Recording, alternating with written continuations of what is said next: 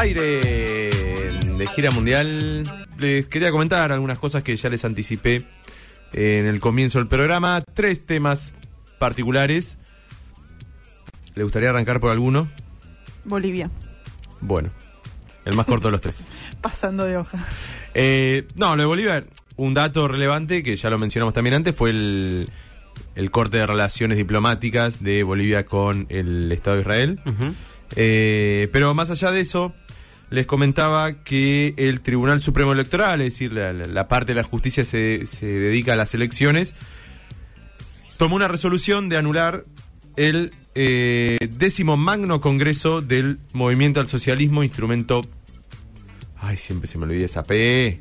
Instrumento político de la soberanía popular o de la soberanía del pueblo. Bien, el más IPSP, que es el, es el oficialismo en Bolivia, que aglomera un montón de organizaciones sociales, partidos de izquierda, sindicatos, etcétera.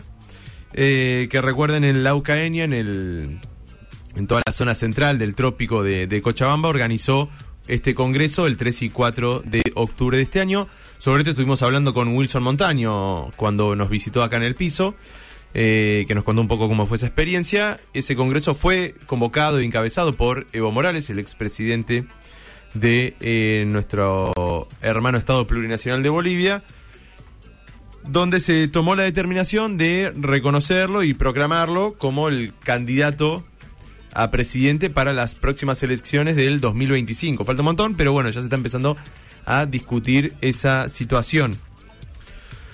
Y además de eso también se eh, aprobó una moción para empezar a darse el proceso de eh, expulsión del partido, de- del movimiento, a los dos líderes del Estado hoy en Bolivia, que son el presidente Luis Arce y el vicepresidente David Choquehuanca. Todo esto en el medio de una contienda, una disputa por el liderazgo, si se quiere, de, de- del partido entre Evo Morales y Luis Arce. De hecho, también comentábamos acá que el 17 de octubre Arce convocó su propio cabildo eh, con otras organizaciones que no fueron las mismas que fueron a la UCAEN, es decir, donde se evidenció la ruptura y la división eh, bien marcada del el MAS. Y lo que hizo la, mm, el Tribunal Supremo Electoral en este caso, esto pasó hoy, hoy a la mañana, rechazó la elección de la nueva directiva del MAS, es decir, encabezada por Evo Morales, y eh, encabezó también el, rol que se le asignó al Tribunal de Disciplina y Ética, que era el de eh, eh, evaluar la expulsión de Arce y Choquehuanca. Pidió el Tribunal Supremo Electoral a la eh, directiva actual, es decir, no a la nueva encabezada por, Evo, sino la que está hasta ahora, o la que estuvo por lo menos hasta el Congreso, que convocara un nuevo Congreso, pero que tuviera en cuenta el, su- el propio estatuto que el partido, que el Movimiento al Socialismo tiene presentado frente a la justicia electoral desde hace de que se conformó hace casi 20 años. Es decir, por- a fin de cuentas, ¿por qué se le anula el Congreso que pasó? Porque se dice que se rompió con el estatuto con el cual se manejaba el, el MAS hasta, hasta este momento. Por una cuestión de que no, no estuvieron participando todas las organizaciones, los representantes no eran la cantidad que deberían ser por la cantidad de afiliados que tiene el partido, bueno, toda una serie de cuestiones técnicas que ahora por ahí no viene, no viene al caso detallar, pero que fundamentaron esta cuestión. Obviamente acá, en realidad, hay una discusión política de fondo que es qué pasa entre Evo y Arce, ¿no? Los dos referentes eh, más importantes del eh, MAS. Evo lo que dice en un tuit bastante largo es que por medio de la justicia el, sector del oficialismo, ahora, según la visión de Evo, aliado a la derecha, lo está queriendo sacar de, de la disputa electoral, lo está queriendo sacar a él y a todos los movimientos indígenas que representa de la contienda electoral y por eso es que eh, al no poder boicotear el Congreso, que fue algo que también se discutía en ese momento, hace mm, casi un mes atrás, eh, al no poder boicotear ese Congreso, lo que hicieron fue apelar a la justicia para esto, para anularlo, para no darle validez y para, mm, bueno, para un poco contrarrestar esta situación, Evo convocó, sin fecha todavía exacta, a una movilización hacia el Tribunal eh, Supremo Electoral en, supongo, la próxima semana. Todavía no... Ah, no pusieron fecha todavía. Lo, lo último que vi no había, no sé si ahora lo, se habrá hecho, pero no, no estaba la fecha exacta todavía. Pero sí dijo, vamos a convocar una gran movilización contra... ¿Espera que sea una gran movilización? Vamos a ver. Vamos a ver. La verdad no lo sé. Porque en cuanto a grande o chico, la- hay una cuestión que es real, es que después se puede analizar un montón de cosas detrás, pero el cabildo que organizó Arce tuvo mucho más movilización de gente que el congreso en la Ucrania del, del sector de Evo. Ujú, Interesante. eso. Obviamente que son diferentes cuestiones, el, con- el cabildo de Arce estuvo en el, en el alto, eh, una- una- un sector mucho más populoso. Evo acusaba a Arce de haber puesto toda la plata del, del Estado para llevar militantes de todo el país, bueno, de esas acusaciones que, que puede haber cuando hay concentración de este tipo. Pero bueno, vamos a ver qué pasa porque es un punto de discusión bastante notorio y se viene todo esto de acá a, decíamos, un año y medio más o menos se va a terminar definiendo la candidatura de acá en adelante. Bueno, vamos a ver si esto sigue, se rompe o qué pasa con el oficialismo en Bolivia. Quiero recordarle a la audiencia que tenemos la entrevista subida que le hicimos hace poco a Wilson. Montaño Arevalo, ¿no? Así Sobre es. justamente la interna, quien es eh, justamente dirigente del MAS de acá de La Plata. eh, y estuvo conversando con nosotros. Está la entrevista en nuestro canal de Spotify. Eh, hablando justamente también de la interna, ¿no? Así es. Y después, por otro lado, dos cosas eh, también rápidas. En Colombia, el domingo 29 de octubre, se llevaron adelante las elecciones regionales. Nosotros hablamos el año pasado, se dieron las presidenciales, donde Petro termina ganándole a Hernández la segunda vuelta, pero a diferencia de lo que pasa acá, que se elige el mismo año, si bien se pueden desdoblar, pero bueno, es casi todas el mismo año, eh, salvo que Santiago del Estero y Corrientes, ¿no? que están en otros, en otros años. Eh, bueno, acá se to- todo en el mismo año. En Colombia el caso es diferente y se elige el año siguiente, el año posterior. Y se dieron, bueno, justo este domingo, se eligieron 32 gobernadores, 418 diputados y 1012 alcaldes municipales.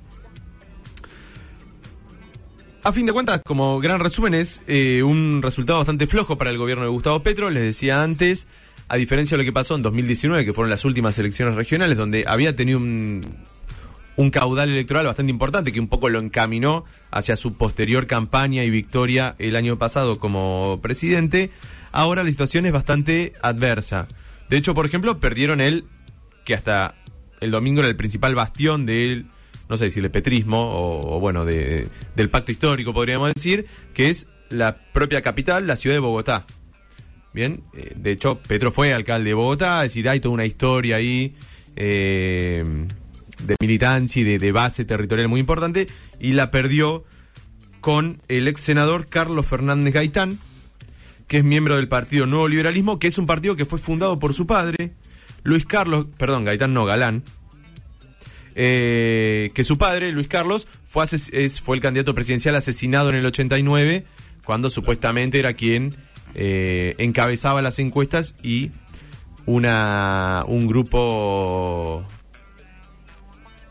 Paramilitar. sí no cómo se dice cuando mm, contratas a alguien para asesinar a Sicario. un grupo de sicario contratado por narcotraficantes lo asesinaron en plena campaña electoral no entonces este este candidato su hijo gana con el 49% de los votos y la particularidad es que Gustavo Bolívar que fue el candidato de Petro del, eh, es decir, del pacto histórico en Bogotá, es un ex senador, es una figura dentro de la política colombiana conocida, sa- salió tercero con menos del 19% de los votos, ¿sí? Es decir, quedó bastante lejos. De hecho, segundo quedó un candidato que fue inde- eh, independiente en cuanto a su, su filiación política y sacó casi el 25% quedando en segundo lugar.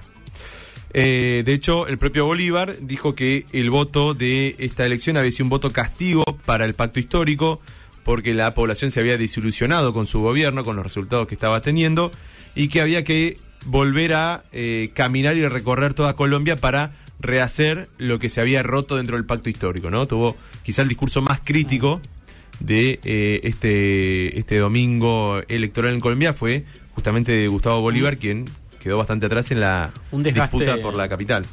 Rápido, ¿no? Porque que Y un año. asumió en agosto del año pasado. Agosto del año pasado, Claro. un año nada más. Y Sí. además me acuerdo, hemos hablado hacia final del año pasado, a partir de una serie de medidas que estaba tomando, la popularidad estaba Sí, era estaba muy arriba Y ahora sí, se fue a pique y ya está perdiendo Sí, hay- intendencias como la, la de Bogotá. La de Bogotá, también otras ciudades que quizá históricamente fueron más adversas a, a la izquierda, si se quiere, en Colombia, como Medellín. Por ejemplo, en Medellín ganó Fico Gutiérrez, no sé si recuerdan, que fue uno de los que salió tercero en la elección presidencial, pero era uno se, se postulaba como el gran candidato de la derecha, no extrema derecha como fue Hernández, pero sí de la derecha colombiana, que había sido alcalde de Medellín y volvió a ganar con alrededor del 73% de los votos, lo cual es una chanchada. Eh, también Cali, Barranquilla, las otras dos eh, ciudades, si se quiere, más grandes de Colombia, junto con Medellín y con, y con Bogotá, también quedaron en manos de eh, partidos opositores, ¿no? De derecha o de centro derecha para el caso de Barranquilla. Hay algunos algunos datos por ahí para tener en cuenta, es que el Centro Democrático, que es el partido de Álvaro Uribe, ganó un bastión bastante importante, que es la gobernación de Antioquía, que es donde está la ciudad de Medellín. Eh, y el pacto histórico, en cuanto a gobernaciones, solamente ganó tres. Y tres bastante menores en cuanto a su relevancia por población, no por su ubicación, porque están además bastante en los extremos de- del país, que tenemos Nariño, que es el, la gobernación que está bien al sur, digamos, eh, sobre el Pacífico, en, la, en el límite con Ecuador, Amazonas, que es la parte del Amazonas colombiano, y eh, Magdalena, que está en el Caribe, ¿no? Como tres zonas bien distantes la una de la otra, donde ganó, sí, la gobernación candidatos del pacto histórico eh, en estas elecciones. Lo último, una reflexión sobre esto, es que leí algunas notas que hablaban de que este resultado marca un regreso del status quo y de los partidos tradicionales al centro de la escena y de discusión política en Colombia. Así que hay que ver cómo se va reconfigurando todo de acá en adelante.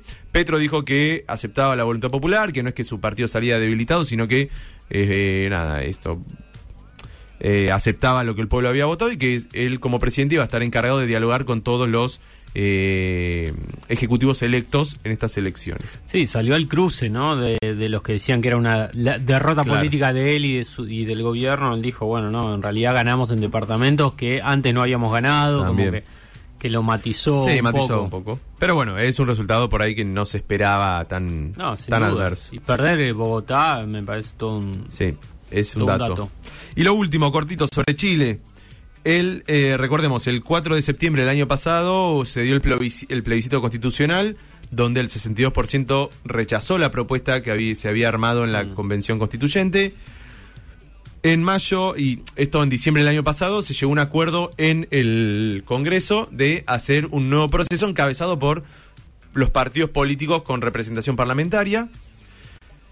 En mayo hubo elecciones para el Consejo Constitucional, donde la mayoría de ese Consejo, con 22 miembros, eh, de los 50 que son en total, 22 son parte del Partido Republicano. El Partido Republicano es el que encabeza a José Antonio Cast, ¿sí? si recuerdan, es quien compitió con Boric en la segunda vuelta. Bueno, abiertamente pinochetista, y, digamos lo que se podría decir la extrema derecha en Chile, para encasetarlo en algún lado.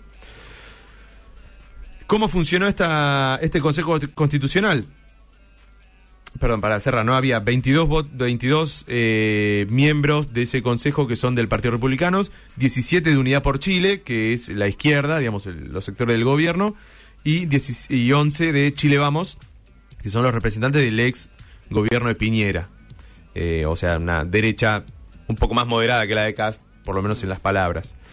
Eh, ¿Qué es lo que pasó? Se elaboró primero un anteproyecto por una comisión de expertos que fue recomendada por el Congreso y lo que tenía que hacer el Consejo Constitucional de estos 50 miembros era discutir sobre esa base y redactar formalmente el proyecto que fue el que se terminó haciendo estos, estas últimas semanas y el lunes 30 de octubre se aprobó con 40, eh, 33 votos perdón, a favor, que son los votos de el Partido Republicano y Chile Vamos, y los 17 votos en contra de Unidad para Chile, todo el sector, digamos, aliado al gobierno de, de Boric. ¿sí?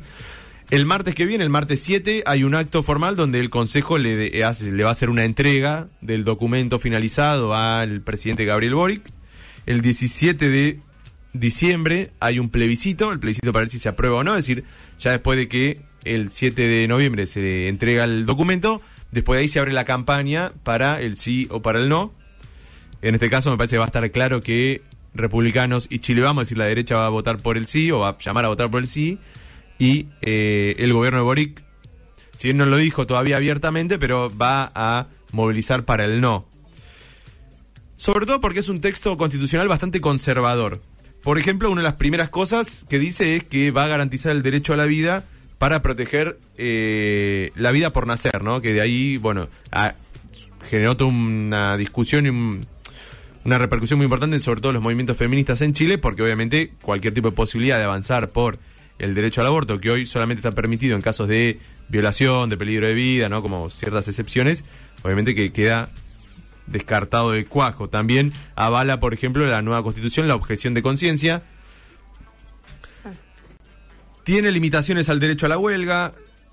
Según los análisis que vi, plantea muchas cosas que son más discusiones coyunturales, como por ejemplo bajar la cantidad de parlamentarios, es decir, no- que por ahí son cosas que no importa que esté en una constitución o no, ¿no? Bajar la cantidad de, co- de- de parlamentarios, este, reducir algunos este, mm, impuestos a las viviendas, eh, expulsar inmigrantes ilegales, son todas cosas que por ahí ¿Se dice algo de, la edad de jubilación? eh, no que haya visto. Porque viste Eso- que era un, tem- un tema y que Eh, están tratando de meter, digamos. Es un en- tema, sí, es un tema también importante, sobre todo, bueno, obviamente los sectores que lo promulgan son quienes más peso tuvieron en el, en el Consejo.